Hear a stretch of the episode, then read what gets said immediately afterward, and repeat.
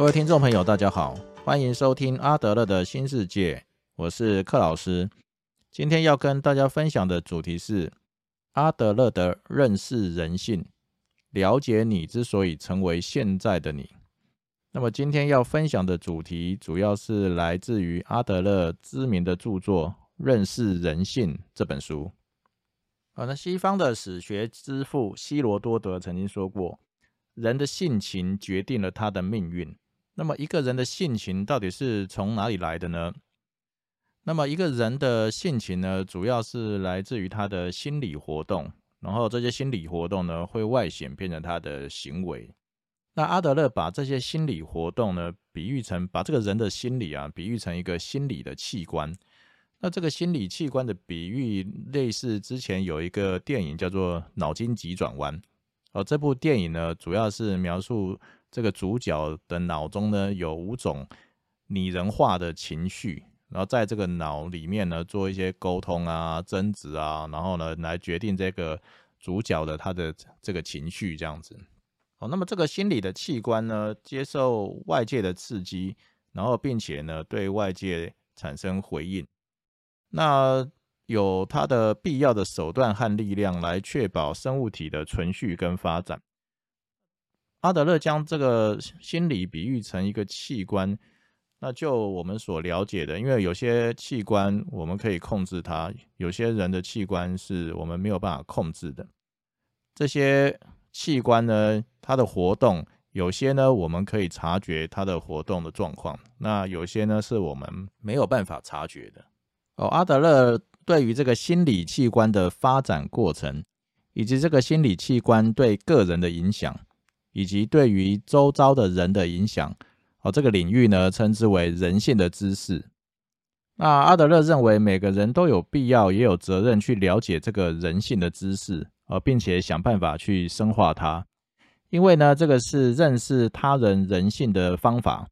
那人们如果越能互相了解的话呢，就越能和睦相处。另外呢，这更是认识自己的方法。我们之所以成为我们现在的自己。我常常觉得，很多时候呢，被环境啊，被周遭的人所束缚住。那我们仔细去思考，我们是被他人影响了吗？我们是被环境影响了吗？还是很有可能，我们现在的自己其实是被我们童年的时候的心理的器官发展所影响了呢？另外，如果有些人想要着手教育出更好的人，那么他在理解人性方面，假设经验啊跟判断都不足的话，就很有可能是寸步难行的。那也许只能做些表面的功夫，让这些人表面上有一些改变，但这些动作对于真正的改变其实是无济于事的。我们对于这些人性的知识如果不了解的话，会有什么问题吗？比方说，我们不了解我们周遭的人，而不了解我们的同事以及朋友。不了解我们的父母以及小孩，那彼此之间呢都互相不太了解，那有可能无法好好的相处，那也有可能被一个人的外表所蒙蔽。那我们对一个人的判断，哦，包括别人跟自己，这个判断如果判断错误的话，很有可能要到几十年后才会产生这些不幸跟灾难。也就是说，这些属于人性深层的问题，它通常不是。突然产生的问题，而是终于产生的问题，而，是因为我们长久以来对它的不认识以及忽略，然后造成这些问题逐渐的累积，到最后可能产生一些很大的问题。我们先来看一个阿德勒在《认识人性》这本书中提到的一个案例。那一个奋斗三十年，终于功成名就的一个男子，那么在订婚前夕呢，因为受不了强烈的嫉妒、不信任女方。而罹患了重度忧郁症，而且对工作跟生活失去了兴趣，严重的嫉妒毁掉了他们建立的关系。那这个婚约眼看就要破裂了，但是女方实在是没有什么可以责怪的地方。那么为什么这个男子会这么不信任女方，而且会有强烈的嫉妒心呢？那阿德勒在跟这个男子访谈的时候，这个男子有提到他的童年经验。哦，大概在四岁左右的时候呢，有一天，他和母亲跟弟弟到这个市场上面，因为人群拥挤，所以母亲就把他抱了起来。但是当母亲发现他抱起来的是哥哥，哦，也就是这个男子的时候，于是就把这个男子放了下来，转个身呢去抱起他的弟弟。哦，那他只得愁眉苦脸的跟在他的妈妈身边，然后自己一个人走路这样子。那阿德勒就发现他在讲这段回忆的时候的语调，和刚刚陈述自己现在的痛苦的时候呢很相像。那他不确定自己是不是最疼爱的那个人，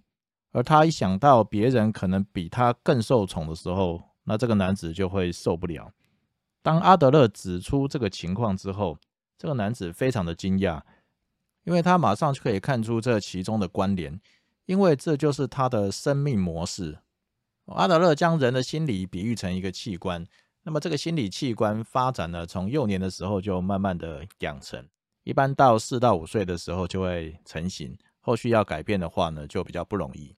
那么这个心理器官发展的过程，我把阿德勒的《认识人性》这本书中所描述的内容整理成六个步骤：一。而一个人接受外界的刺激，而特别是受到文化的影响呢，就想要获得生存的保障。呃，第二，当一个人要获得生存的保障的时候呢，他就必须取得优势地位。那么第三，这个优势地位呢，就会成为他暂时性的目标。那么第四，由于这个目标呢，让一个人产生的力量。那么反映在行为上面呢，就成为他的行为轴线。那第五，当这个行为轴线产生的时候呢，会产生出两种不同的情绪基调，也就是乐观主义或悲观主义。那么第六，这个情绪基调外显在一个人的行为的时候，就成为一个人的性格特征。那么，以下我们会针对这六点作为比较描述，呃，仔细的描述。啊，第一个，接受外界的刺激，特别是文化的影响，那想要获得生存的保障。那么，一个人从出生开始就接受外界的刺激，呃，并且根据这些外界的刺激呢，去做出反应。那中，呃，这些外界的刺激当中，文化的影响可以说是非常深远的。那阿德勒认为呢，这个文化的影响有点像构筑了一个栅栏。那这个小孩子的力量呢，会不断的跟这个栅栏碰撞，直到找到了一条可行的路，让这个小孩子能够实现愿望啊，并且在他的未来获得保障跟适应。这个保障呢，也不只是免于危险的保障。阿德勒将这个保障比喻为，好像一部装配良好的机器。还要额外再加上一个安全系数，那以便保证这个人不会受到伤害。也就是说，这个额外的要求，哦，或要求更多的东西，已经远超过他单单纯的生存跟平静的发展所需。好，第二，当一个人想要获得生存的保障，我，或者是想要去适应这个环境的时候，就想要取得优势地位。那特别是当我们所处的环境或者是情境。迫使一个人去追求更大的保障，或者是说，当这个人的内心在急难当中感觉到焦虑的时候，那感觉到我们自己无法应付状况的时候，通常呢，我们又能够察觉到这种心态上的异常，也就是比在平时的时候更强烈的要求这种优势地位。呃，第三，取得这个优势地位，借以获得生存的保障，呃，就变成这个心理活动暂时性的目标。那阿德勒认为，一个人的心理活动并不是纯粹的刺激跟反应，那要把它想象成眼前有一个目标，然后心理的活动会考量这个目标跟目的之后才会做出反应。呃，第四，为了要往这个目标前进，一个人呢就会产生出力量，那他的内心生活就会出现一种新的活动，那这条活动的轴线，呃，或者称为行动的轴线。显然是一条朝向着这个优势地位前进的一条线，这样子。那么个体当然也可能选择用逃避来解决更大的难题。那么他们遇到困难，不是退却就是躲起来，以便至少能把他们眼前所面临的暂时的状况打发掉。好，第五，一个人面对环境的种种刺激的时候，那在考量我们刚刚提到的暂时性的目标之后呢？会产生两种不同的情绪基调。第一种就是悲观主义，那悲观主义的人呢，相信自己能够顺利完成遇到的各种人生当中的任务或挑战。那第二种就是悲观主义。那悲观主义的人呢，对自己解决的问题呢没有信心。那么遇到问题的时候，遇到人生各种挑战的时候，就可能选择逃避。啊，那第六，一个人的情绪基调外显出来的话呢，就会变成他的性格特征。比方说，乐观主义的人的性格特征就是勇气、开放、可靠、勤奋等等的特质。那悲观主义的性格特征呢，就如胆怯、退缩、封闭、不信任。哦，这通常是弱者保护自己的工具。哦，以上是一个人心理器官的发展历程。哦，我这边很快的再统整一下。那一个人从幼年的时候呢，就开始接受外界的刺激。哦，特别是对于这个文化的影响，如阿德勒所说的，像栅栏一般的文化影响，对我们的影响非常的重大。这样子，那一个人想要获得生存的保障，就必须取得他的优势地位。于是，这个优势地位呢，就变成一个人所设定的暂时性的目标。哦，由于这个目标出现了之后呢，一个人就会产生这个力量，然后去产生出不同的行为，然后去达成他的目标。那这个行为呢，就成为我们的行为轴线。而这个行为轴线呢，因为由于会有不同的呃战跟逃的这个反应，然后会形成我们。乐观主义或悲观主义的情绪基调，而这些情绪基调外显在一个人的我之外的时候呢，就行为一个人的性格特征。呃，不过有些人认为这些性格特征是遗传自他们的父母。那么阿德勒认为，这不只是错误的想法，而且还极其有害的，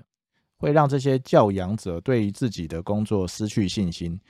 那么，遗传性格论者这样的论点会获得支持。阿德勒认为是有些教养者想要以此来作为借口，来为自己开脱，并且撇清自己的责任。由于一个人心理器官的发展从出生开始就依照刚刚的步骤来逐步养成，一般约在四到五岁左右就会成型，而后续就会不大容易改变。因此呢，我们从孩童时期就要同理这些外显的行为。去思考他这些这些外显的行为所代表的心理活动为何，而且要去思考这些心理活动日后可能的发展会变成什么样子，然后从而去做出一些可能的调整。那么从一个成人的角度呢来思考的话呢，就是一个人的行为轴线，那可以推测出他幼年时期的心理发展的过程。当一个人意识到他现在的行为，跟孩童时期心理的发展有着高度的关联的时候，那就可以设法去改变。当我们了解了心理器官发展的历程后，就可以了解，哦，即便从相同的经验中，几乎不会有两个人哦得到完全相同的心得。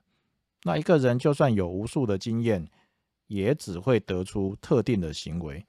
呃，最主要的原因呢，就是这些心得大体上都能够对应得上他的行为轴线。也就是刚刚提到的这个心理发展的历程，